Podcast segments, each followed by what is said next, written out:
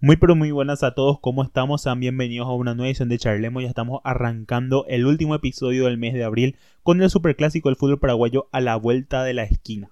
Es así, amigos, Cerro Porteño y Olimpia se verán las caras este sábado en el Estadio General Pablo Rojas, más conocido como la Nueva Olla donde Cerro Porteño y Olimpia buscarán principalmente lavarse la cara ante el paupérrimo rendimiento que tuvieron en Copa Libertadores. Si bien es cierto, Olimpia consiguió una victoria en su partido, Cerro Porteño no convenció y obtuvo un empate en un partido que tendría que ganar ya que jugaron de local ambos equipos.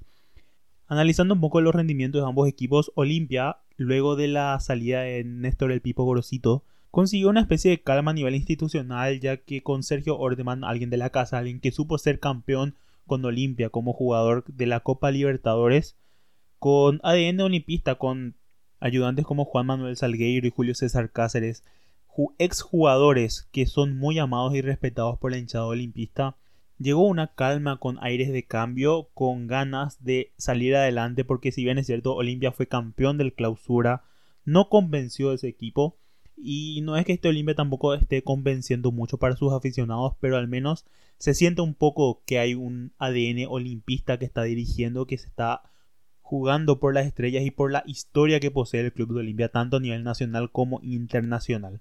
Pero analizando un poco el juego, yo Olimpia lo veo bien de media cancha para arriba, pero deja muchísimo que desear de media cancha para abajo. Me explico. Arriba tiene jugadores como Sosa, como Ojeda, como el Pollo Recalde, como el intratable e interminable Roque Santa Cruz, que si bien es cierto, Roque y varios jugadores de la delantera olimpista no están en su mejor momento, hay otros como el Pollo Recalde que cada vez está mejorando, que es un jugador que ya pide a gritos un lugar en la selección paraguaya, que sin duda alguna debe ser convocado y debe arrancar de titular en el próximo combo del Albirroja. También como el pibe Sosa, que son jugadores que están demostrando y están dando la talla en Olimpia. Tiene recambio, tiene frescura y tiene buena velocidad arriba el conjunto olimpista. Con un Roque Santa Cruz que en cualquier momento te puede embocar una pelota. Que de hecho ayer no le estaba viendo tan bien al histórico delantero paraguayo. Que en una de esas tuvo la oportunidad y la mandó a guardar. Y de ahí vino una remontada.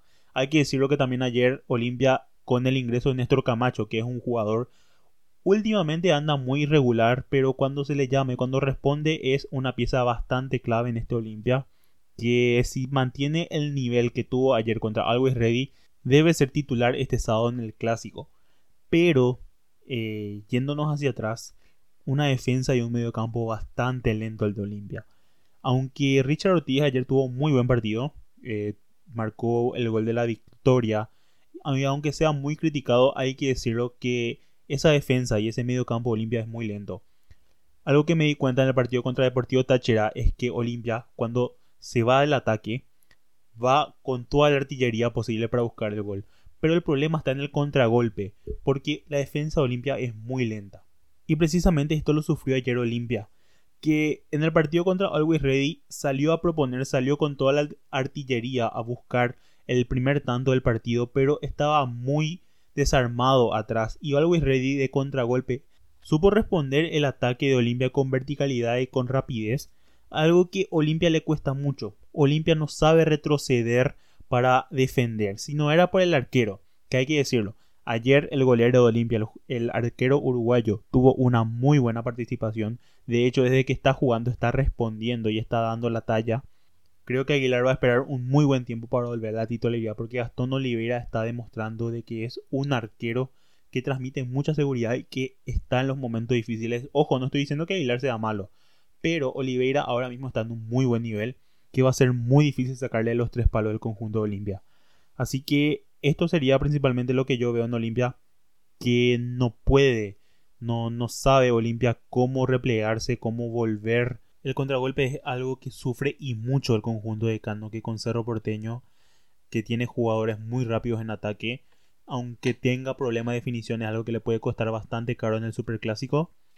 Pero hablando de Cerro Porteño, los dirigidos de Francisco Chiquiarse andan muy irregulares luego de una excelente temporada 2020, cuando volvió el fútbol después de este parate de varios meses por la pandemia Cerro Porteño encontró un equipo con una buena visión de juego, con, con una defensa sólida, con jugadores que sabían tener la pelota y sabían manejar con un medio campo eh, bien sólido, con el ADN cerrista que buscaba tanto chiquearse con los pibes de la casa, con los jugadores de la cantera, con Villasanti como capitán, siendo el máximo referente de los canteranos azulgranas.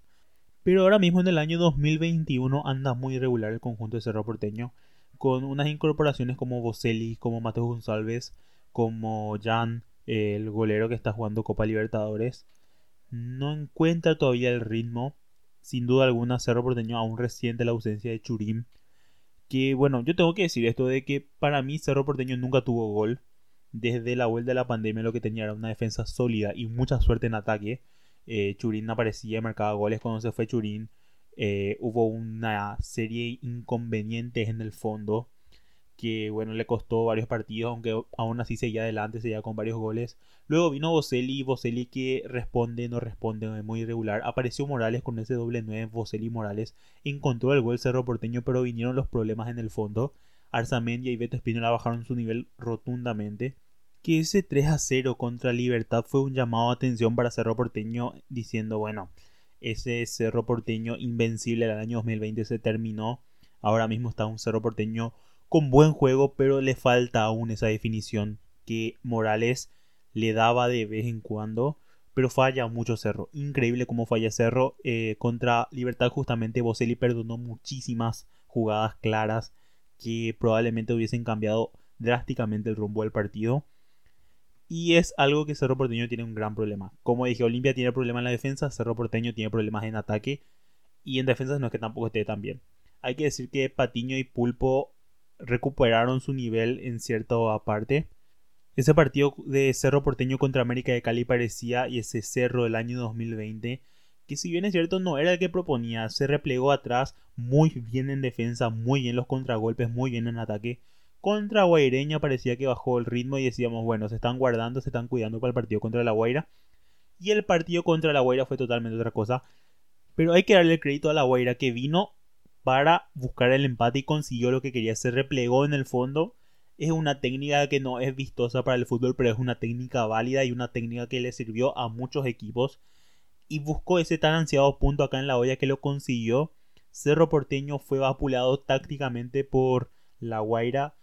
El entrenador venezolano vino para buscar el empate y consiguió lo que quería. Y Chiquiarse estuvo aplazado. Para mí Chiquiarse estuvo aplazado en el partido de ayer. Muchos le matan a Boselli, pero Boselli estaba solo contra cinco jugadores. Los tres extremos que estaban detrás de Boselli no aparecieron, tanto Carrizo como Pachi como Enzo Jiménez no respondieron, no aparecieron en ningún momento del partido. Si bien es cierto, Aquino intentó hacer lo suyo en algunos momentos, llegó un punto en el cual Aquino empezó a tirar bombazos desde afuera porque Cerro Porteño no podía ingresar al área.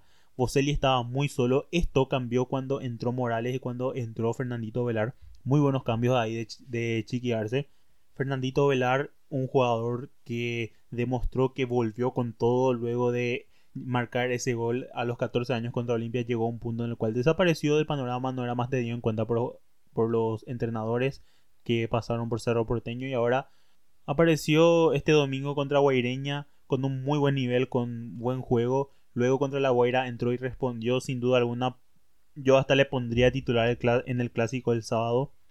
Y Morales, que estuvo sentido de la lesión desde el juego contra Libertad, jugó contra América de Cali lesionado, se le guardó en el partido contra Guaireña con la Guaira, ingresó en el segundo tiempo. Y estos cambios le dieron un peso en ataque a Cerro Porteño porque tanto Pachi como Aquino como Enzo Jiménez no la acompañaban a Boselli. Boselli estaba muy solo arriba, no tenía compañía. Y Ovelar Morales le dieron más frescura, más rapidez al juego. Ahí Aquino como se aprendió un poco Arzamendia subía, Beto Espinola subía, pero hasta ahí llegaba. Luego ingresó Sergio Vareiro, un cambio que la verdad a todos nos sorprendió. Esperábamos que entre otro jugador, pero ingresó Vareiro que a mí en lo particular nunca me gustó, nunca me convenció en Cerro. Hay que decir que tuvo un partido relativamente estable. Eh, un 6 de 10 aceptable de Vareiro ayer, pero no era lo que buscaba Cerro, no, no pudo convertir arriba. Era buscar la suerte para Cerro Porteño. Y el eterno problema que ahora tiene los dirigidos de Chiquiarse, que parece gracioso, ¿eh? Porque vos le preguntabas a las personas que le vieron jugar a Chiqui qué era lo mejor que tenía en la pegada, los tiros libres, los centros. Y ese es el principal problema que tiene ahora mismo Cerro Porteño. Los laterales, tanto Arza como Espínola, no saben, no, no, no tienen una buena pegada para los centros. Justamente encontré una estadística de la cuenta de marca Zonal en Twitter que ayer Cerro Porteño tuvo 67 centros, de los cuales 14 fueron acertados. Y Alberto Espínola de 18 hizo 6 buenos centros, Claudio Aquino de 12 hizo 3 y Arzamendia solamente hizo un buen centro de 22 que tuvo. Ayer Cerro Porteño no encontró la cabeza de ningún compañero y lo pasó fatal Cerro Porteño, ya que eh, la Guaira se replegó muy bien. Por abajo era imposible pasar y por arriba no llegó Cerro Porteño porque los centros no eran lo que esperábamos. Tuvo como dos claros Cerro Porteño por arriba que desaprovechó Vareiro. Y este es el grave problema de Cerro. Además, Chiqui no hizo sus dos cambios que le faltaba. Parece que se olvidó que tenía que hacer cinco cambios. Y a los 89, cuando se estaba yendo el partido, recién ingresó Mato González, que era un jugador que necesitaba ya desde el arranque. Yo calculo que Chiqui intuía que con este equipo que tenía antes los últimos dos cambios podía ganar el partido. Y esos dos cambios iba a ser para cerrar el resultado, pero no le salió bien. Y sobre la hora metió a Mateo González y a Coyote Rodríguez por Arzamendia, que no tuvo muy buen partido si bien es cierto, tuvo alcance de subió, se proyectó, no, no, no, no podía con los centros. Los, Espínola lo mismo. Espínola en su momento era muy bueno tirando centros, pero ahora no sé qué le pasa. No es ni sombra ese Alberto Espínola que le vimos el año pasado en la selección paraguaya, siendo figura en la albirroja con tres asistencias, los tres de centros, muy bueno era Espínola, pero ahora mismo bajó su nivel, Arzamendia bajó su nivel en el medio campo Villasanti y Pica Lucena están bien, pero son muy de contacto físico y las amarillas que tienen les puede perjudicar a la larga. De hecho, Villasanti estaba en jaque jugando el partido contra Guaireña ya que tenía cuatro amarillas, una más y se pierde un partido.